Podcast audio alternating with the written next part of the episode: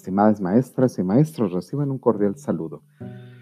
Recuerden, en este podcast hablamos acerca del aprendizaje a distancia y en estos momentos vamos a retomar lo que quedó pendiente o lo que anuncié en el, en el, episodio anterior, que es el ejercicio para apropiarnos del, del concepto del blended learning. Del aprendizaje a distancia estamos revisando la modalidad en blended learning, que es aprendizaje mixto. Poco a poco van eh, entendiendo por qué le llamamos mixto y este, con eso vamos a cerrar este episodio, pero antes vamos a pasar a los ejercicios. A ver, antes del ejercicio voy a recuperar la, la definición y los puntos que lo hacen de alta calidad. La definición, 1, 2, 3, es el blended learning, es un programa educativo formal en el que buena parte del contenido se aprende online, a distancia. Y el alumno tiene determinado control sobre el tiempo, el lugar, la ruta de aprendizaje y el ritmo de aprendizaje. Además, el alumno habrá de asistir a una instalación física, a una escuela, a un aula, en donde va a recibir supervisión, algunas explicaciones, además de lo que aprende online. Y esto que se aprende online con lo que se aprende en el aula física debe de estar íntimamente relacionado para cubrir el aspecto de la integración. ¿Ok? Ahora, cuatro componentes que a toda esta experiencia de aprendizaje le dan un nivel de aprendizaje de alta calidad. Entonces, esos son cuatro componentes que es que sea personalizado. Además, que esté basado en el logro de la competencia. Y el tercer punto, que tengamos los facilitadores del aprendizaje que tengamos altas expectativas sobre nuestros alumnos. El cuarto punto es que el alumno se apropie de su proceso de aprendizaje, de su experiencia de aprendizaje, a lo que llamamos a, este, autodidacta. ¿Ok? Claro, lo autodidacta no lo va a lograr de un día para otro, sino que es algo que tenemos que ir trabajando. Todo lo vamos a ir trabajando. Recordemos que no son personas ya terminadas, sino que nuestros alumnos están en un proceso y nosotros somos facilitadores de ese proceso y de ese proceso depende el bienestar social, la producción económica, depende todo lo que va a ser nuestra vida en sociedad. ¿Ok? Por eso es que esto, eh, esta profesión de maestras, de maestros, es una o es la más importante, es la más importante de, la humanidad, o sea, es lo que nos permite articular a la sociedad, a los elementos, a los sujetos, a los individuos, a las personas que van a hacer que funcione, que esto se perpetúe, ¿verdad? Ok. Bueno, el ejercicio para saber si nos hemos apropiado ya de la definición, miren Veamos, les tengo aquí una pregunta. Eh, vamos a decir que una maestra envía la tarea por correo electrónico. Ok, ¿eso podría ser considerado como blended learning? Pues no, sigue siendo el mismo papel tradicional, el mismo rol tradicional de la maestra que pone la tarea.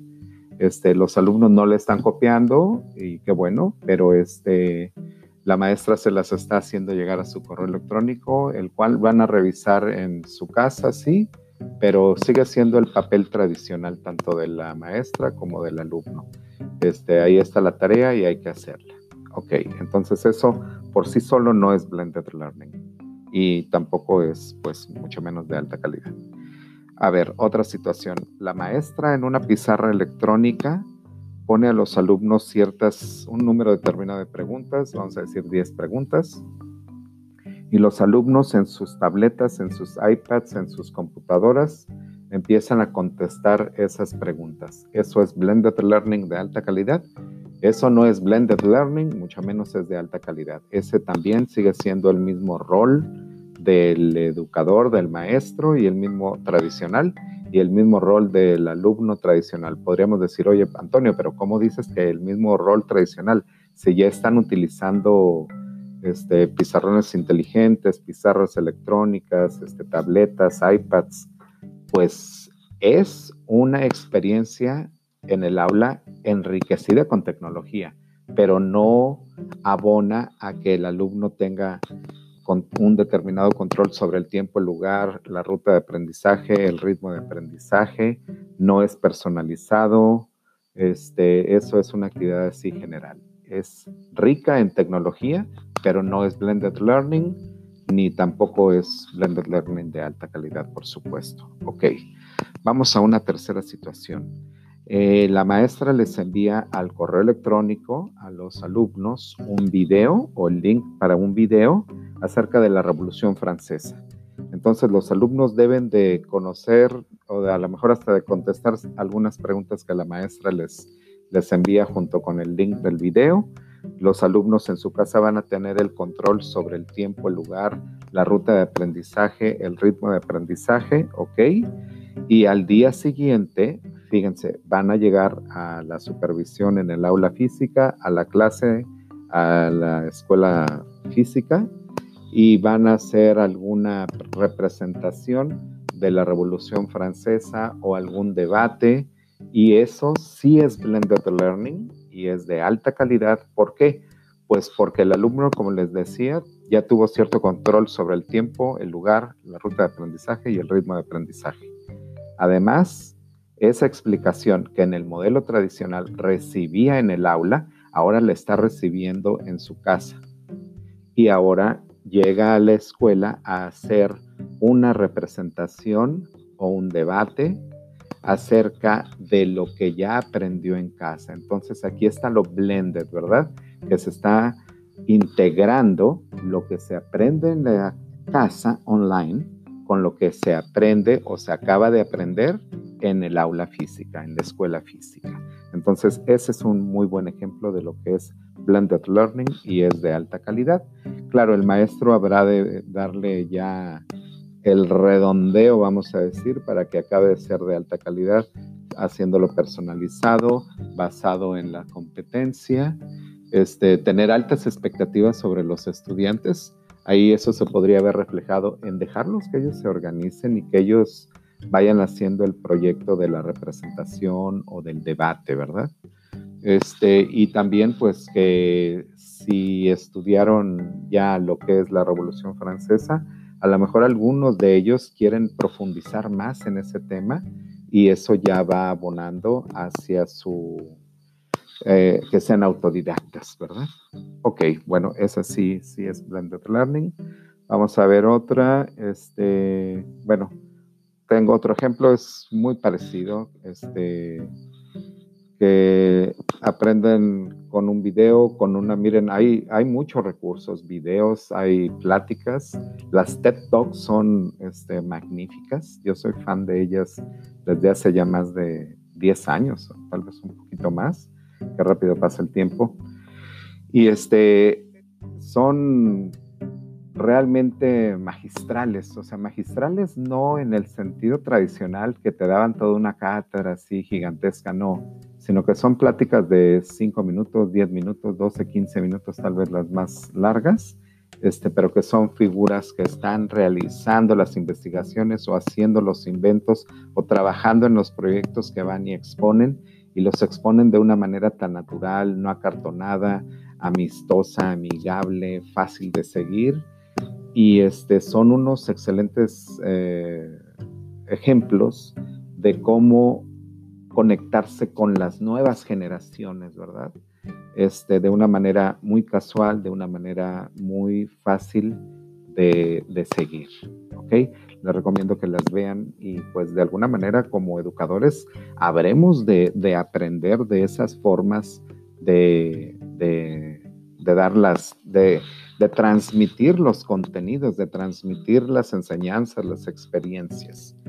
Ok, bueno, este, aquí la pregunta del millón de dólares, vamos a decir, la pregunta que quiero poner al centro de este, de este episodio, en este podcast. La pregunta es, lo que se está dando en la actualidad, hoy mayo del 2020, que ya tenemos eh, varios meses en el confinamiento y que ya las escuelas, tanto públicas como privadas, se han convertido a aprendizaje a distancia, está contextualizándose un aprendizaje a distancia de alta calidad, sí o no. Sí o no, ¿por qué? Sí o no, ¿cómo o qué está pasando? ¿Qué opinan?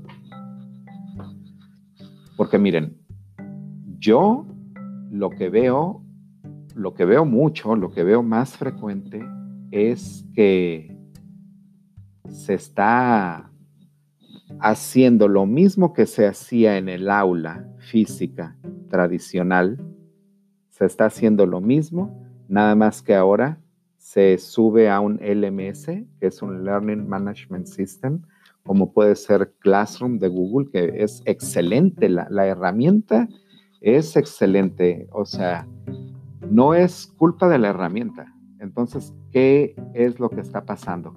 Pues yo creo que lo que está pasando es de que las maestras, los maestros, no hemos sido capacitados, no tanto en el manejo de la herramienta, sino en este asunto que yo pongo aquí en este podcast, que es el aprendizaje a distancia de alta calidad. No podemos seguir replicando lo que es el modelo tradicional que hasta antes del 15, hasta antes del 15 de marzo estuvimos trabajando en las aulas. No lo podemos replicar, pasarlo a electrónico, mandarlo al LMS de Classroom, que es lo que más se está utilizando, y, este, y esperar que los alumnos tengan la mejor experiencia de aprendizaje. No, ¿por qué no? Pues porque ni es personalizado, ni está basado en la competencia, en el logro de la competencia, eh, no se tienen así muy claras las altas expectativas y no abona para que el alumno sea autodidacta. Wow, bueno, ahorita eso es lo que yo he visto más. No dudo que esté pasando algo diferente, pero por lo que veo, lo más frecuente es que se está replicando el aula tradicional online. Por favor, hagan llegar sus, sus comentarios. Pueden hacerlo llegar al Twitter. Este, a lo mejor no todos tienen Twitter. Este, creo que somos aves muy raras las que tenemos Twitter. Este, pero igual y podríamos hacer un grupo de WhatsApp para las personas que, que van siguiendo este podcast.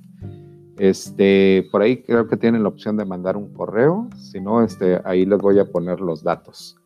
Pero esa es, la, esa es una gran pregunta, o sea, ¿qué está pasando? Bueno, pues lo que está pasando es de que nos falta esa capacitación. Ah, capacitación para el manejo de la, del LMS, no. Capacitación para dar con la nueva pedagogía una enseñanza de alta calidad. Y de esta manera estaremos aprovechando las herramientas como el LMS de Classroom, como hay muchos otros, pero ese, me refiero a ese, yo lo uso ese, este, y es excelente, pero donde sí veo es de que más que el manejo del LMS, necesitamos la nueva pedagogía.